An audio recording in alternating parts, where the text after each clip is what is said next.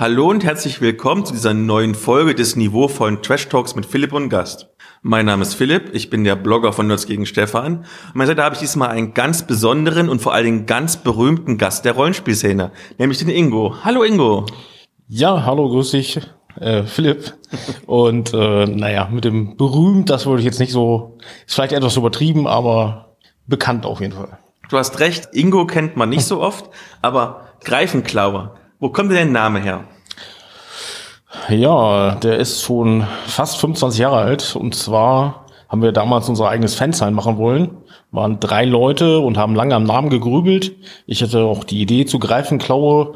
Es gab dann sowas wie die Inschrift oder äh, ähnliches. Und ein Klaue ist ja halt auch eine schlechte Schreibschrift. Und das war dann sozusagen die Idee dazu, das zu kombinieren da wir das erste Mal jetzt wirklich live streamen, das heißt, äh, Du hast gestern schon live gestreamt hier auf der Lunkencon. Ja, ich äh, durfte mich schon am Thema äh, bezahltes Spielleiten beteiligen. Hm. Ich mache das das erste Mal. Wir sind ein bisschen aufgeregt und halten uns deswegen an bewährten Strukturen fest. Und zwar kommt jetzt der Getränketest. Und für dich gibt es ein bisschen Alkohol, denn wir haben uns ja besprochen, wir machen irgendwas Lokales. Und was ist ja. lokaler für Halle als irgendwelcher Alkohol? Ich bin hier aufgewachsen, Alkohol hat mich ja durchgebracht. Sehr gut, ich habe auch eigentlich was Lokales versprochen, aber äh, bei mir ist es dann äh, etwas von Bärenmarke geworden, nämlich ein äh, äh, Café Olé, beziehungsweise ein Latte Macchiato, so, der mit äh, Karamell abgerundet ist. Der, den gab es eine Zeit lang bei Edeka, ganz neu eigentlich und jetzt schon wieder aus dem Programm. Ich habe den zufällig bei Rewe gesehen auf der Herfahrt und dachte, den bringe ich da mit, weil ich dafür doch ab und an sogar mal einen Umweg fahre. Dann schauen wir mal. Ich habe zwei lokale Biere von Landsberger. Das ist so eine kleine Stadt hier um die Ecke. Und zwar starke Sau und sanfter Ochse. Ich habe mich extra beraten lassen im Getränkefachhandel, was ein wirklich lokales, gutes Bier ist, extra für dich. Was möchtest du denn mal probieren? Äh, ich würde glatt den sanften Ochsen äh, nehmen, der passt auch ein Stück besser auf jeden Fall. Das war jetzt nicht so laut, wie ich dachte. Darfst du mir gleich mal reichen, was du hast? Es gucken so viele Millionen Leute zu über Stream und wir trinken einfach Milch und Bier. Darfst schon probieren? Ich hoffe, er ist kalt genug. Ist ja ein Eiskaffee. Oh, passt schon. Geruch kommt noch gar nicht so stark raus. Aber doch jetzt starke Süßigkeit. Man merkt sehr stark den Karamellgeschmack durch. Ja, ja. Das auf jeden Fall, genau. Ich finde, er ist so schön sanft abgerundet und man merkt ähm, den Fettanteil. Da geht so über die Zunge wie so ein ja, Film. Genau, das ist halt Bärenmarke. Und es ist äh, eigentlich relativ günstig. Ich meine, es kostet zwei Euro, aber wenn du halt diese kleinen Dinger holst für selbst von der Billigmarke 50, 60 Cent, wären das ja auch drei Stück. Also von daher Ey, gutes Kaffeegetränk. Aber jedenfalls der sanfte Ochse, äh, genau Bockbier, äh, schmeckt nicht schlecht. Bockbier ist mir mittlerweile etwas zu herb, sage ich mal. Würde ich jetzt privat nicht nicht nur trinken, sage ich mal, vielleicht so zum Auftakt eines Abends oder zum Ausklingen eines Abends. Aber äh, schönes Bier auf jeden Fall, ja. Während du noch ein bisschen das probierst, ja. kommen wir doch mal zu den Themen vor dem Thema. Und wir starten natürlich ganz lokal. Wir sind hier live auf der Halunkencon. Und wir fangen aber mal ganz von außen an. Erstmal, wie hast du denn aus rollenspielerischer Sicht die Quarantäne erlebt? Also, hast du trotzdem irgendwie gezockt, vielleicht mit engen Freunden, Familienmitgliedern?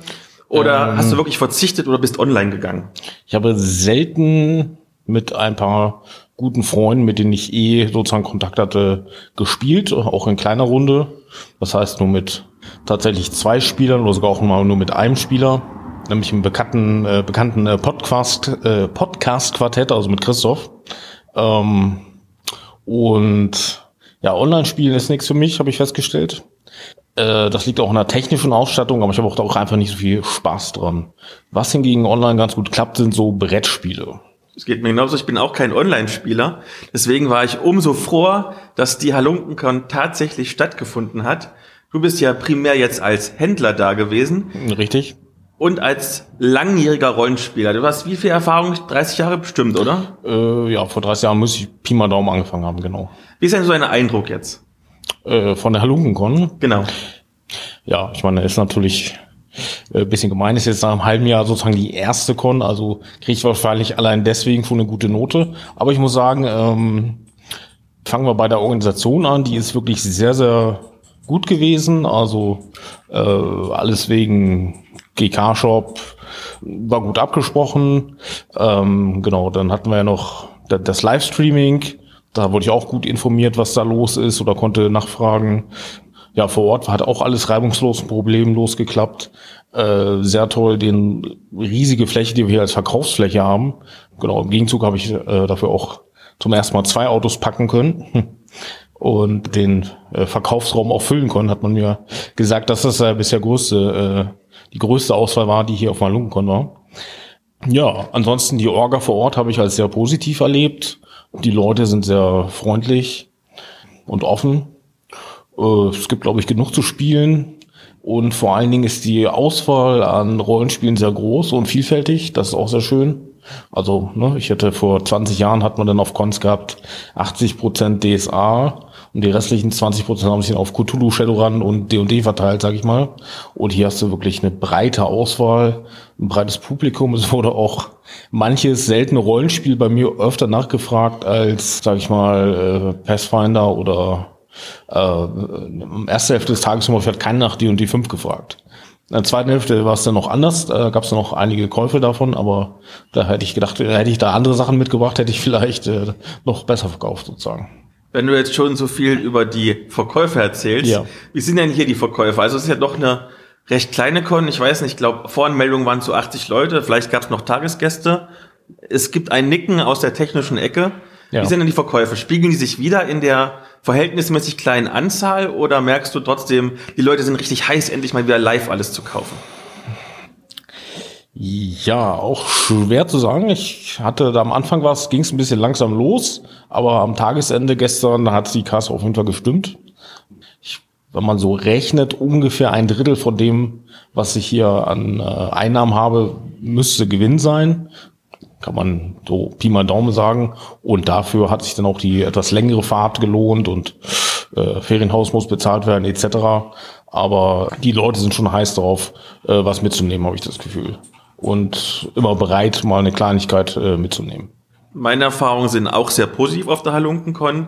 Also gestern gab es so ein paar kleine Organisationsprobleme im Hinblick auf die auf Streaming. Eigentlich hätte zum Beispiel noch eine Lesung und eine Diskussionsrunde von mir ähm, gestreamt werden sollen. Das hat nicht geklappt. Aber das sind Kinderkrankheiten. Das erste Mal wird das jetzt gemacht. Das ist alles cool. Und wenn ich mir so angucke, die ganze Technik, die hier um mich drum ist, ihr könnt das alles nicht sehen, die jetzt an dem Streaming-Bildschirm zu Hause sind oder die es dann nachher am Podcast hören.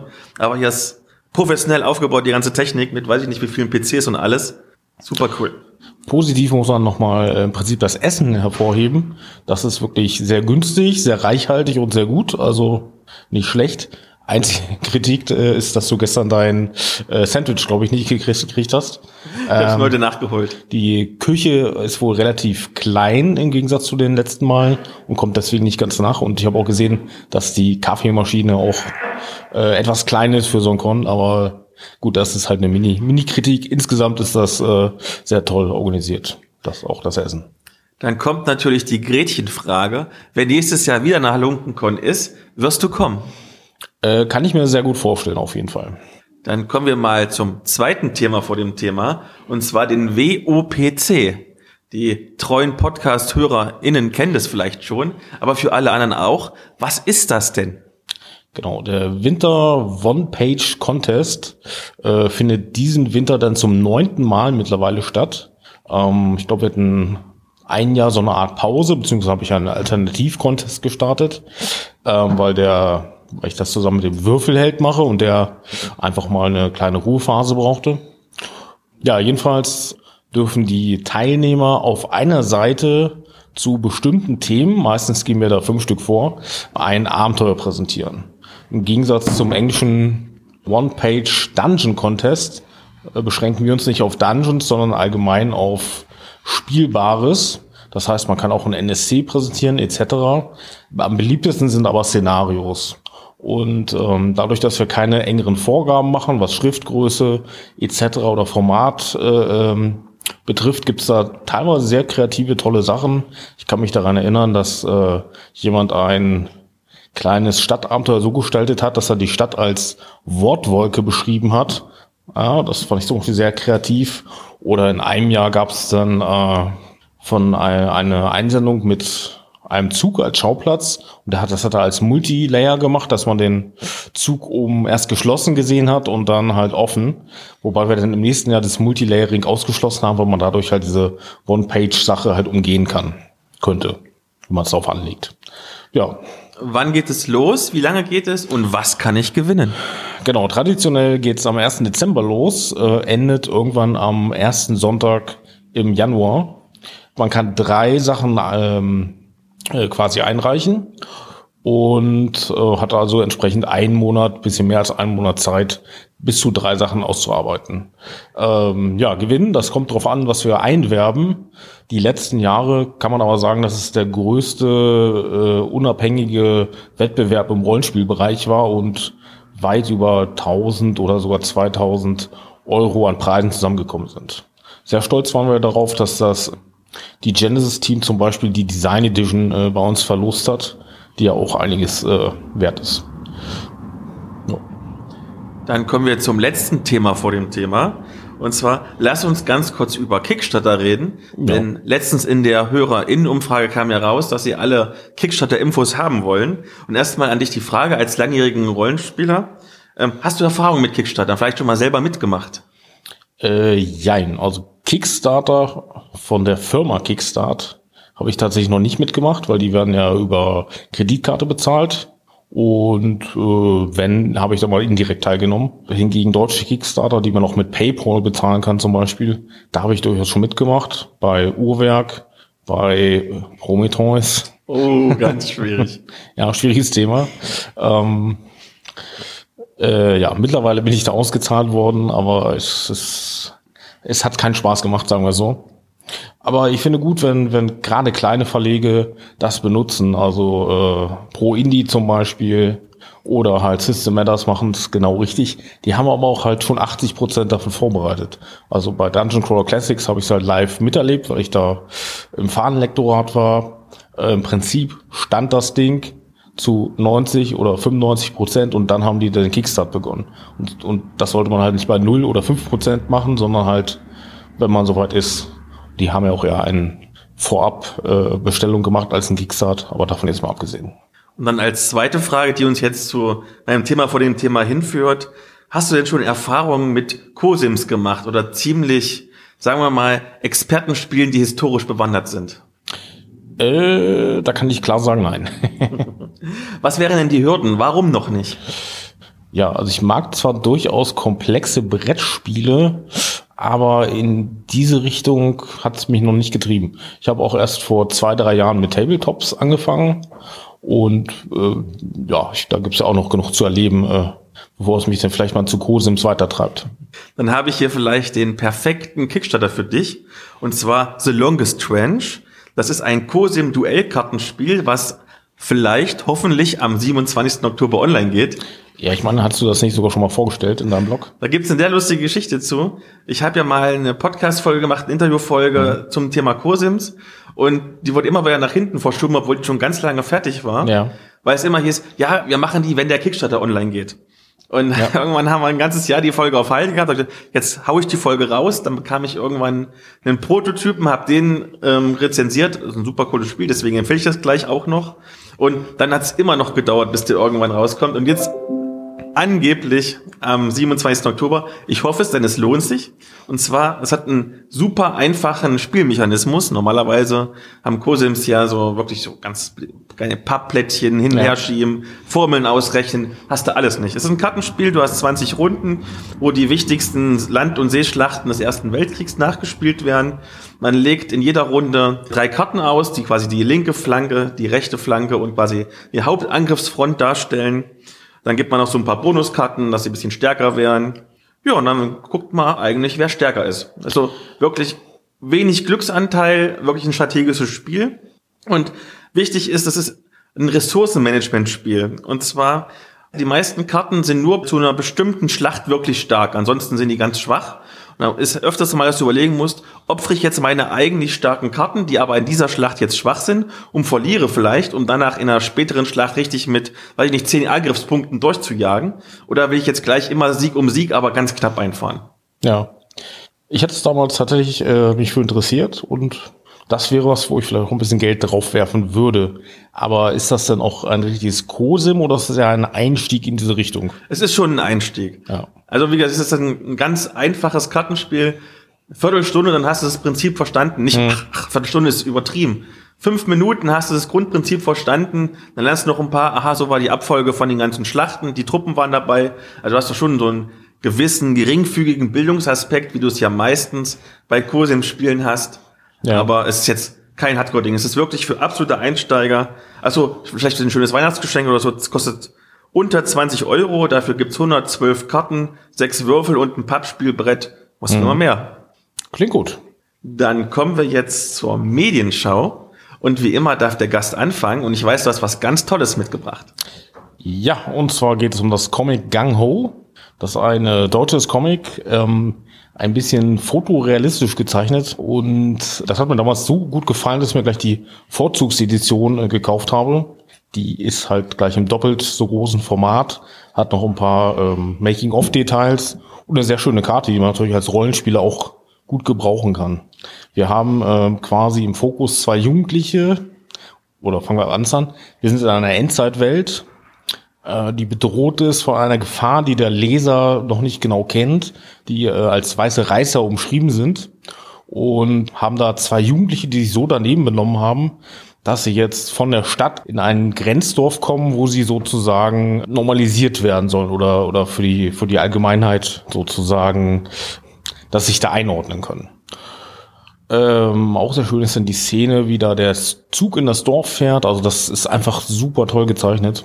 Und ähm, ja, äh, sie haben halt Schwierigkeiten in diesem Dorf, sozusagen äh, die Leute oder unter, unter den Jugendlichen klarzukommen. Das lernt man halt also im ersten Band kennen, bis es dann halt zum Angriff dieser weißen Reißer, zu denen ich noch nicht mehr sagen möchte, äh, kommt mittlerweile, also ich habe Band 3, ich bin mir nicht ganz sicher, ob Band 4 jetzt schon erschienen ist. Ähm, grob geht es halt darum weiter, dass der eine mit den Regeln vor Ort so gar nicht klarkommt und schließlich beschließt auszureißen und der andere sich so weit integriert hat oder paar, unter den Jugendlichen ein paar Freunde gefunden hat und sie beschließen ihn zu suchen, äh, also auch aus dem Dorf auszubrechen. Genau, und der Name Gang Ho, der kommt daher, das ist irgendwie ein äh, Kriegsruf in Vietnam gewesen. Und die Jugendlichen haben den sich zu eigen gemacht, weil sie im Geheimen so, äh, ja, sag ich mal, äh, Arena-Spiele veranstalten. Das erfährt man dann im dritten Band.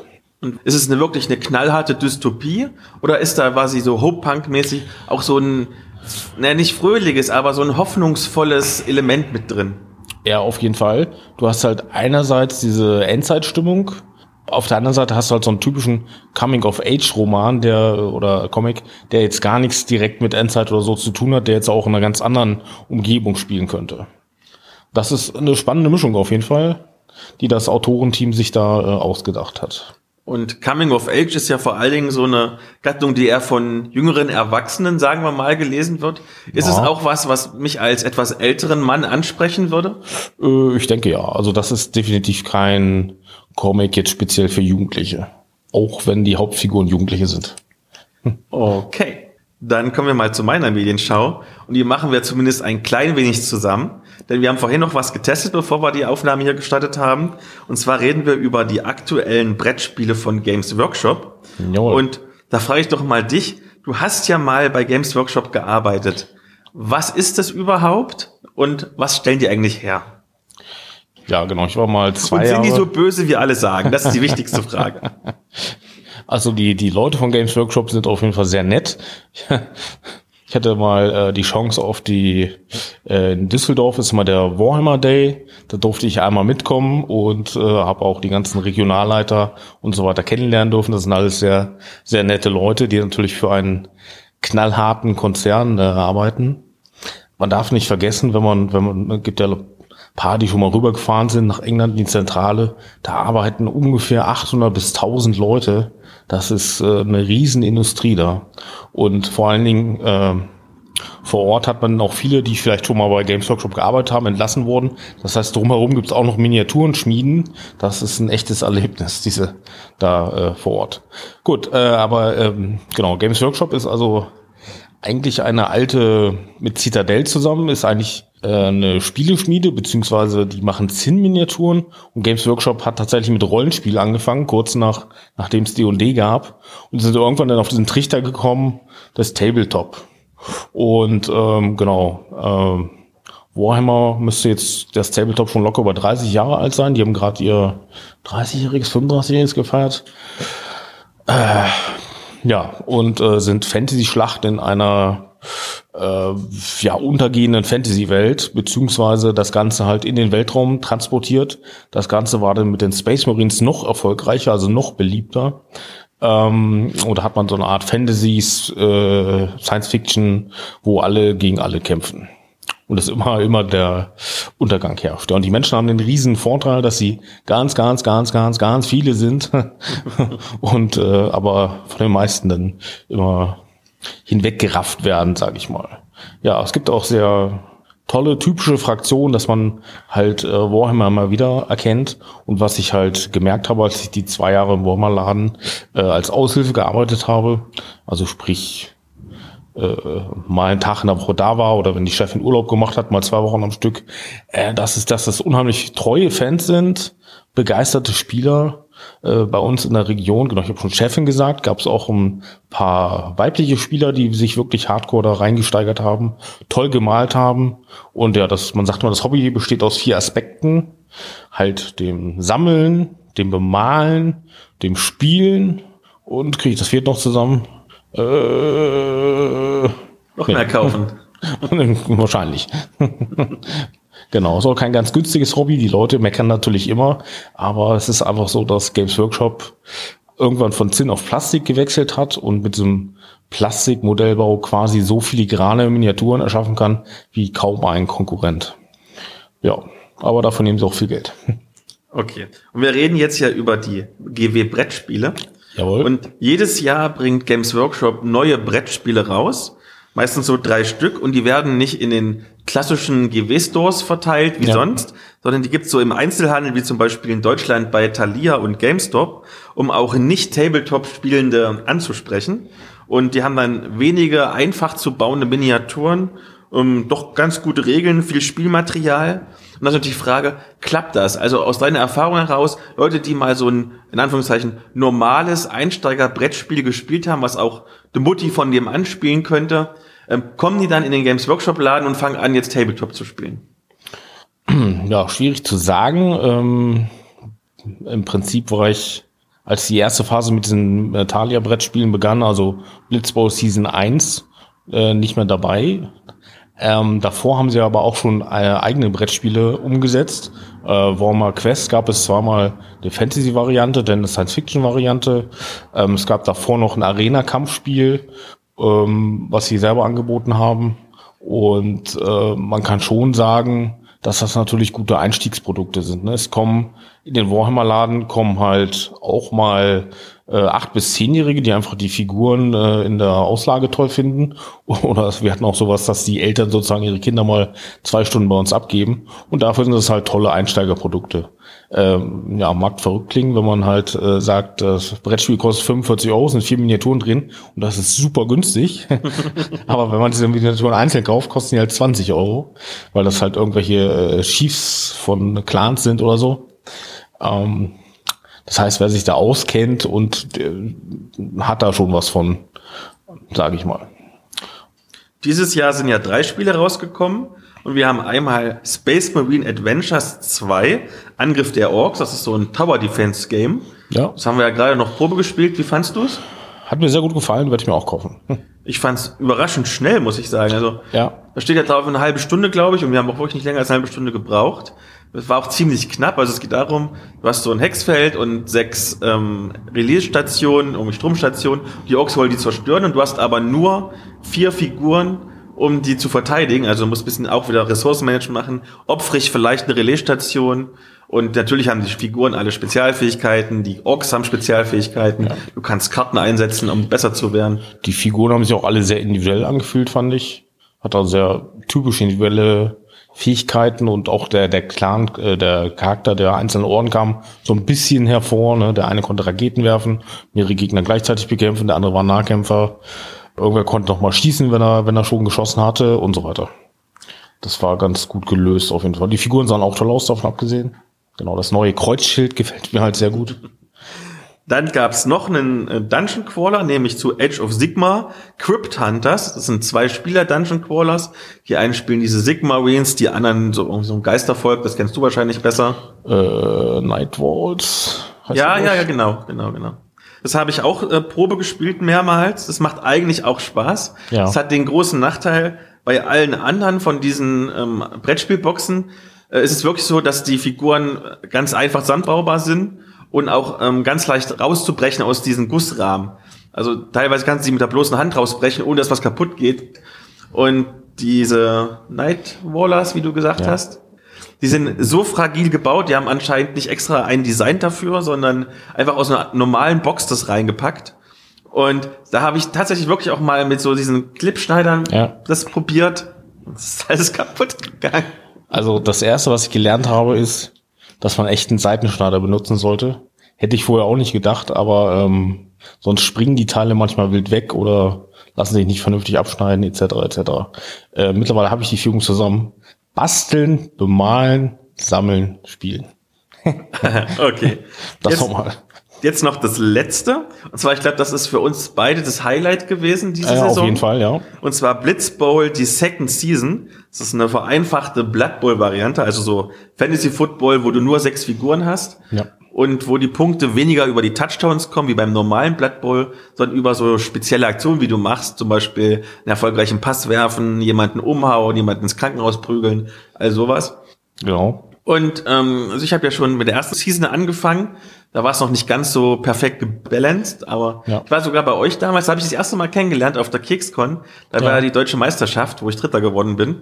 Respekt. Und ne, nächstes Mal bist du auch dabei und wir betteln uns. Wenn ich irgendwie Zeit habe, äh, werde ich das versuchen. Genau, ich habe, um ehrlich zu sein, auch die erste Season gespielt, ähm, wobei Florian schon äh, erzählt hat, was halt in der zweiten anders ist.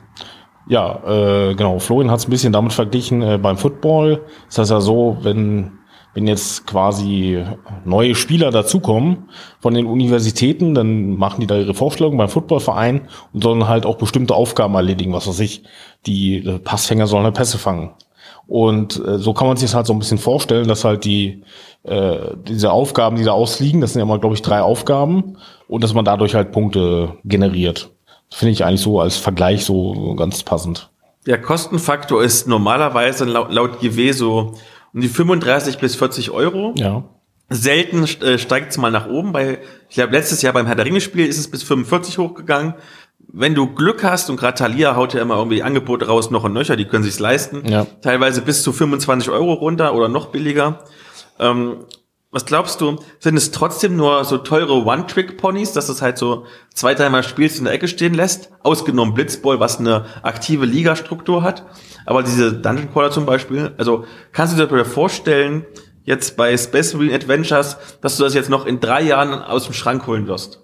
Schwierig zu sagen, allein weil der Brettspielmarkt natürlich so heiß umkämpft ist und jedes Jahr so viele wahnsinnig tolle Spiele rauskommen. Aber ich finde für seine Nische, das macht's schon ganz gut. Halt so einen schnellen Crawler, den man mal als Auftakt spielen kann, äh, ist ja eigentlich wirklich gut gemacht und ich glaube, er ist auch unterschiedlich genug, ähm, dass man den schon durchaus einige Male spielen kann und Spaß dran hat. Ja, und die Figuren, ich glaube, zum Bemalen sind die auch ziemlich cool. Falls ihr jetzt Interesse dran habt, ihr müsst wie mal schnell sein. Die Dinger sind unglaublich schnell ausverkauft. Es ist nicht feierlich. Also man muss wirklich schon reservieren am besten. Wobei Blitzball Season 1 gab es bei Tal ja auch noch. Äh, ja, die Reste gerade raus, ja. Aber ja, es gab längere Zeit gab es die mal nicht. Ja, okay. Okay, dann kommen wir mal zum Hauptthema. Und zwar, Ingo, hm. du als Greifenklauer bist ein Star in der Szene. Und ich will jetzt auch ein Star in der Szene werden. werden. Wie mache ich das? Und wir nähern uns wieder von ganz außen und gehen dann immer näher ran. Und zwar, wie kamst du denn eigentlich auf die Idee, mehr zu tun, als nur passiv zu spielen? Also ein Fanzine zu machen oder einen Blog zu starten? Ja, äh, schwierig zu sagen. Ähm, das begann halt wirklich am Anfang meiner Rollenspielkarriere, dass das natürlich nur eine Zeit war, wo es Fansigns gab. Und wenn ich nach Braunschweig gefahren bin, also aus dem kleinen Örtchen Helmstedt. Äh, dann war es natürlich mal total aufregend, die Rollenspielläden, ich betone Läden, abzuklappern. Also wir hatten einen richtigen Rollenspielladen, den Trivial Bookshop.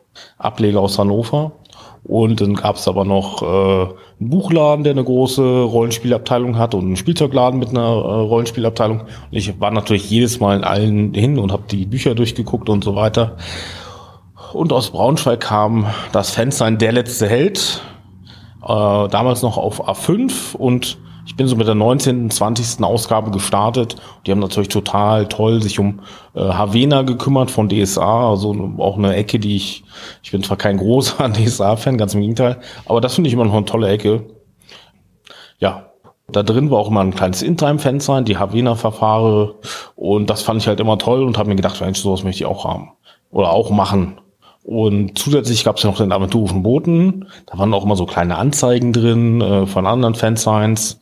Und dann gab es noch ein Schlüsselerlebnis. Ich habe mir über FanPro ein paar Sachen bestellt zum ersten Mal. Hatte da auch PP und P aufgeschrieben. Plüsch, Power und Plunder. Tolles Spiel. Ja, hat es eigentlich schon wieder durchgestrichen, aber irgendwie haben sie es trotzdem mitgesendet. Und da war ich dann total begeistert von. Das war quasi mein zweites Rollenspiel. Und habe mir das auch ein Abenteuer gekauft von, ich glaube, es war Stefan Schütte. Und habe dann an den Verlag geschrieben, äh, was mir bei dem Abenteuer gefallen hat, aber auch, dass da ja die Abenteuerpunkte, die Kekse nicht gegeben wurden, etc. etc.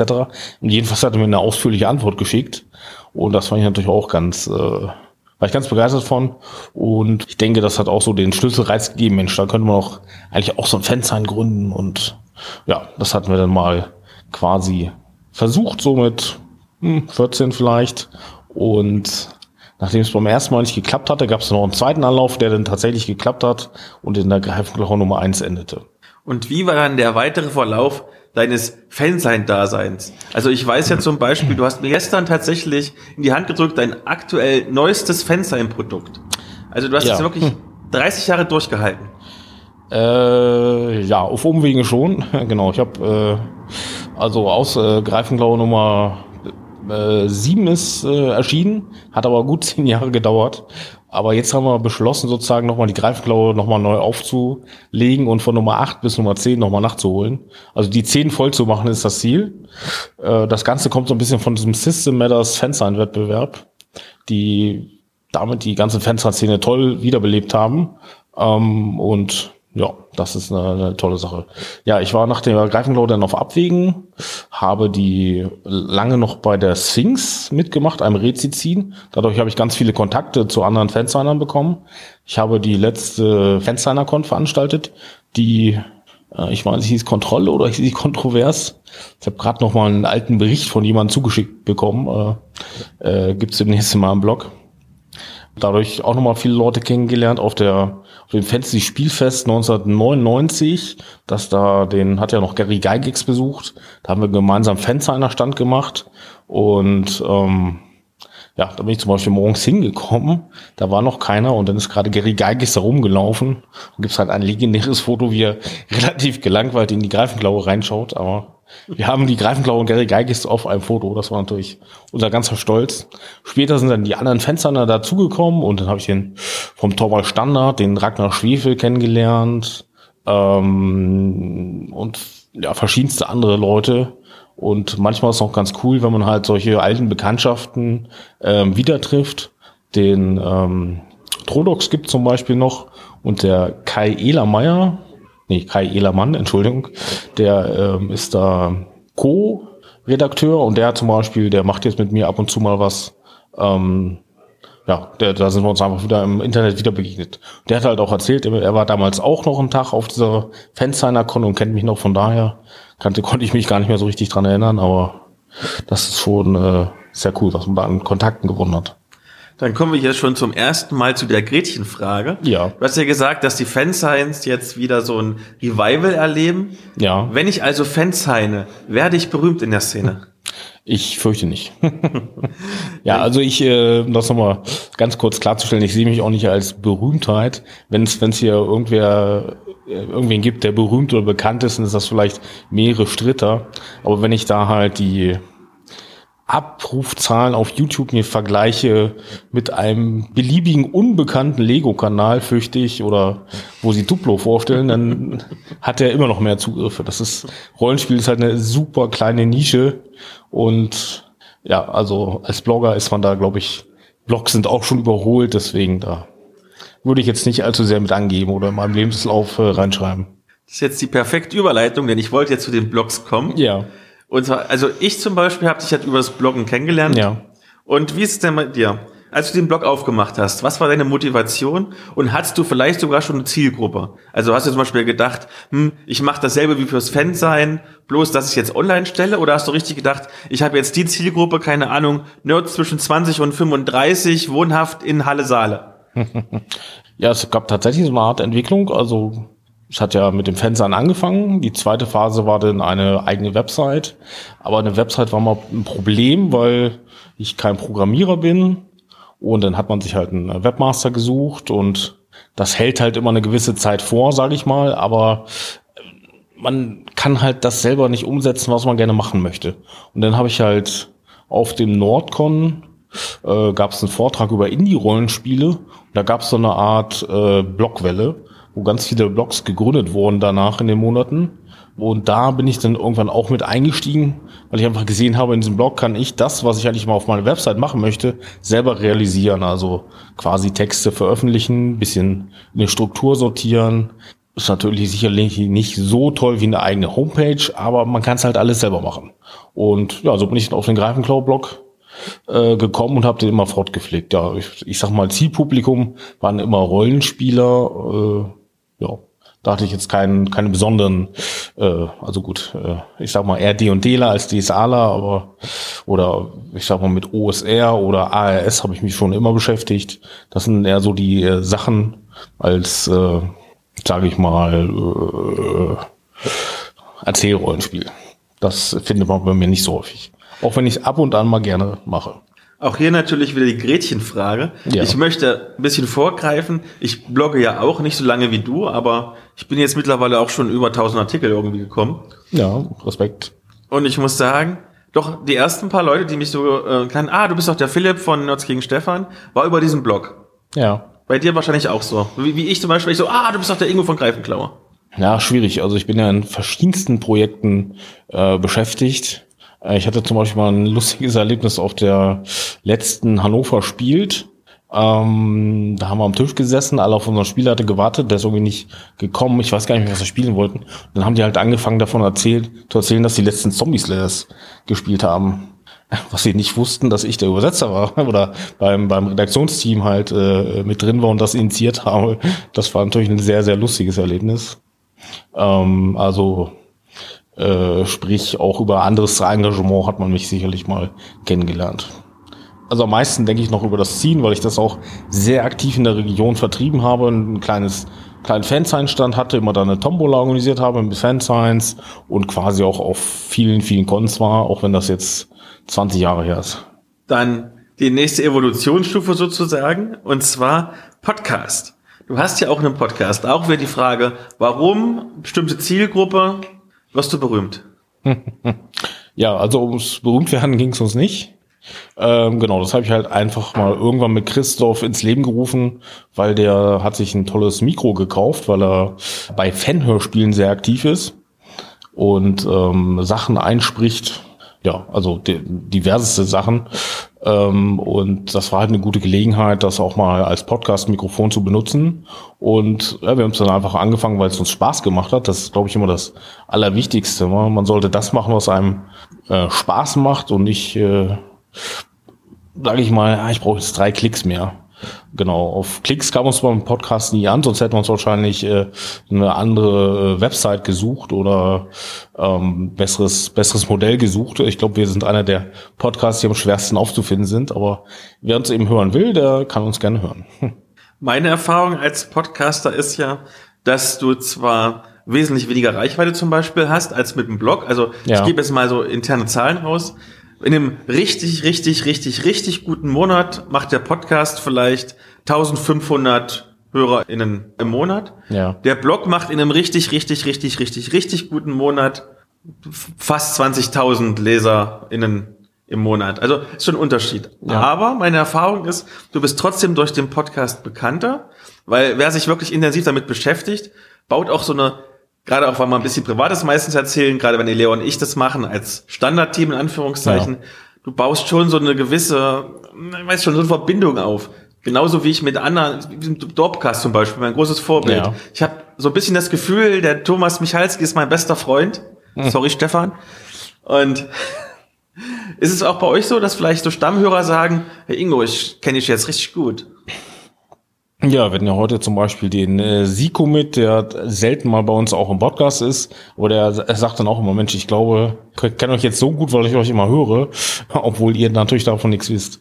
Das ist äh, wahrscheinlich nicht nur für den Siko eine Erfahrung, sondern äh, auch für andere Hörer, die uns regelmäßig hören. Genau, ich bin immer froh, wenn ich Feedback kriege, egal ob das jetzt zum Podcast ist oder zum, zum Beispiel zum Media Monday, weil äh, das habe ich bestimmt auch hundertmal gemacht, bevor da das erstmal irgendwie Feedback reinkam oder irgendwer mir gesagt hat, Mensch, das lese ich ja regelmäßig und äh, äh, damit beginne ich mal eine Woche oder so. Ist halt einfach, man muss halt auch durchhalten. Gewisser Durchhaltewille gehört auf jeden Fall dazu, in Häkchen, wenn man irgendwas erreichen will.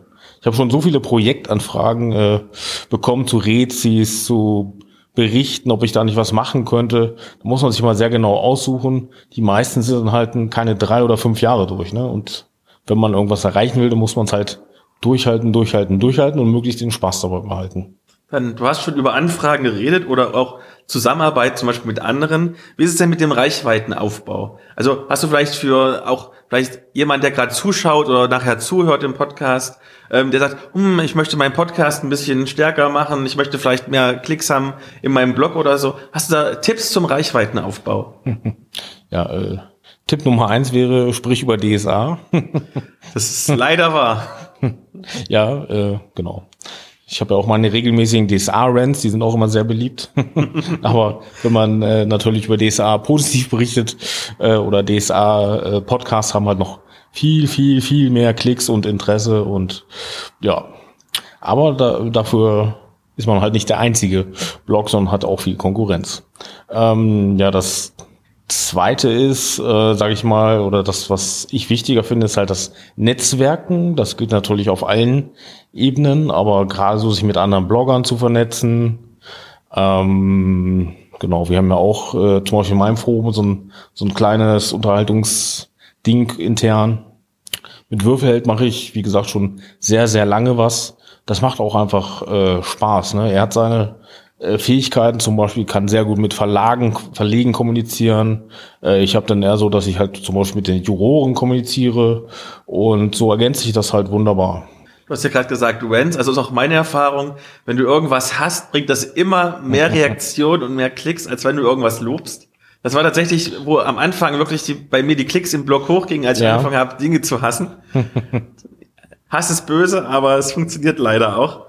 Und ein ganz praktischer Tipp tatsächlich, wo von der Laufkundschaft, also die jetzt nicht irgendwie über einen RSS-Feed abonniert haben, den Podcast oder den Blog, 90 Prozent aller Klicks kommen immer noch über spezielle Facebook-Gruppen, die äh, zu dem genau. Thema sind. Also in der Rollenspielgruppe ein Artikel für eine Rezension zum Rollenspielprodukt posten, bringt mehr Klicks als einfach nur hoffen, dass RSP-Blogs oder so das akkreditiert. Genau, also wenn man natürlich einen Artikel schreibt oder einen äh, Podcast-Beitrag macht, die Leute kommen nicht von alleine.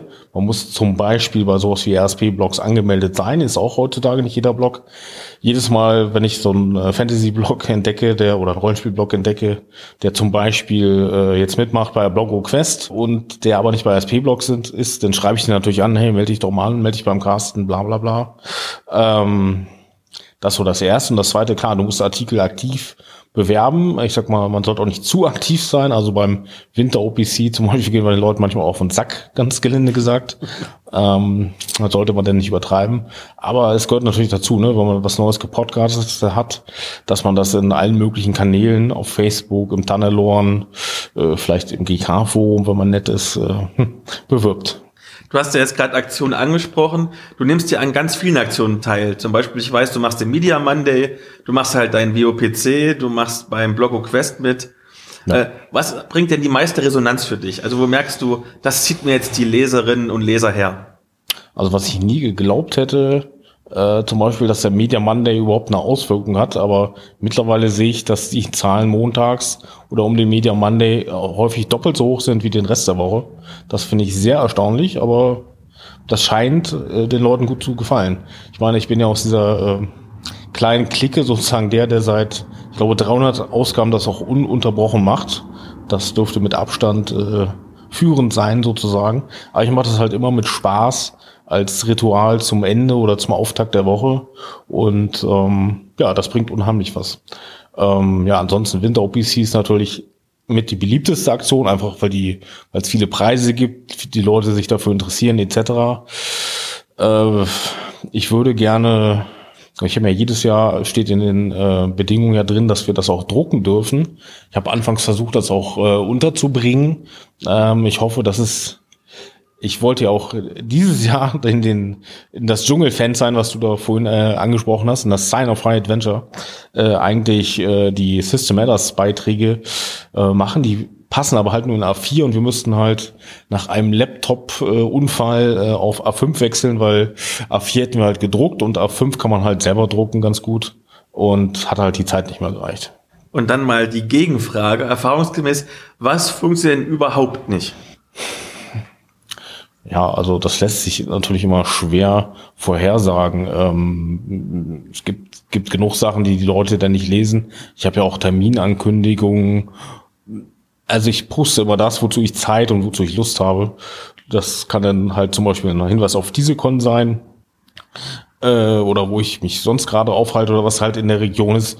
Das versuche ich halt immer zu posten. Lesen aber relativ wenig Leute. Trotzdem, wenn deswegen drei Leute mehr kommen oder äh, wie auch immer, dann ist das ja äh, nicht verschenkt, sage ich mal.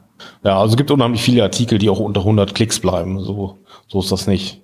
Äh, und interessanterweise, genau, wenn du von äh, Klicks redest, sind meistens so die Rollenspiel, die fremden Themen, die am meisten bringen. Ähm, also ich habe zum Beispiel mal über äh, Lego und Brickslayers berichtet. Das hat unheimlich viele Klicks gebracht oder russische, vom russischen Lab Endzeitbilder auch unheimlich viele Klicks. Und das erste, was so zum Beispiel Pathfinder Charakterbögen, das ist auch noch so ein Hitartikel. Okay, da jetzt die Zeit gleich vorbei ist, ich sehe schon, es wird schon ein bisschen gedrängelt. Hast du vielleicht für Leute, die jetzt zugehört haben und sagen, ich will jetzt doch noch berühmt werden, Tipps und Tricks oder kannst du vielleicht motivieren, mit einer flammenden Rede sich mehr einzubringen ins Hobby? Ja, mit einer flammenden Rede nicht unbedingt. Ich würde sagen, äh, nehmt doch am nächsten System das Fansign-Wettbewerb äh, teil. So ein Fansign zeigt eigentlich sehr gut, was man sozusagen selber machen kann und was nicht. Äh, ist halt so ein erster Contest sozusagen, um seine Fähigkeiten kennenzulernen. Dann danke ich dir, dass du Zeit für mich hattest. Ich gucke. Gerne. Wir sind aber auch perfekt mit der Zeit geendet. Ich krieg da einen Daumen hoch gerade aus der Orga-Sicht. Sehr schön. Sogar zwei Daumen, wunderbar. Dann danke ich euch allen fürs Zuhören. Die geschnittene Folge gibt's dann nochmal bei uns im Podcast zu hören, Ende des Monats. Und noch viel Spaß auf der Con die letzten paar Stunden. Die wünsche ich auch. Sehr schön.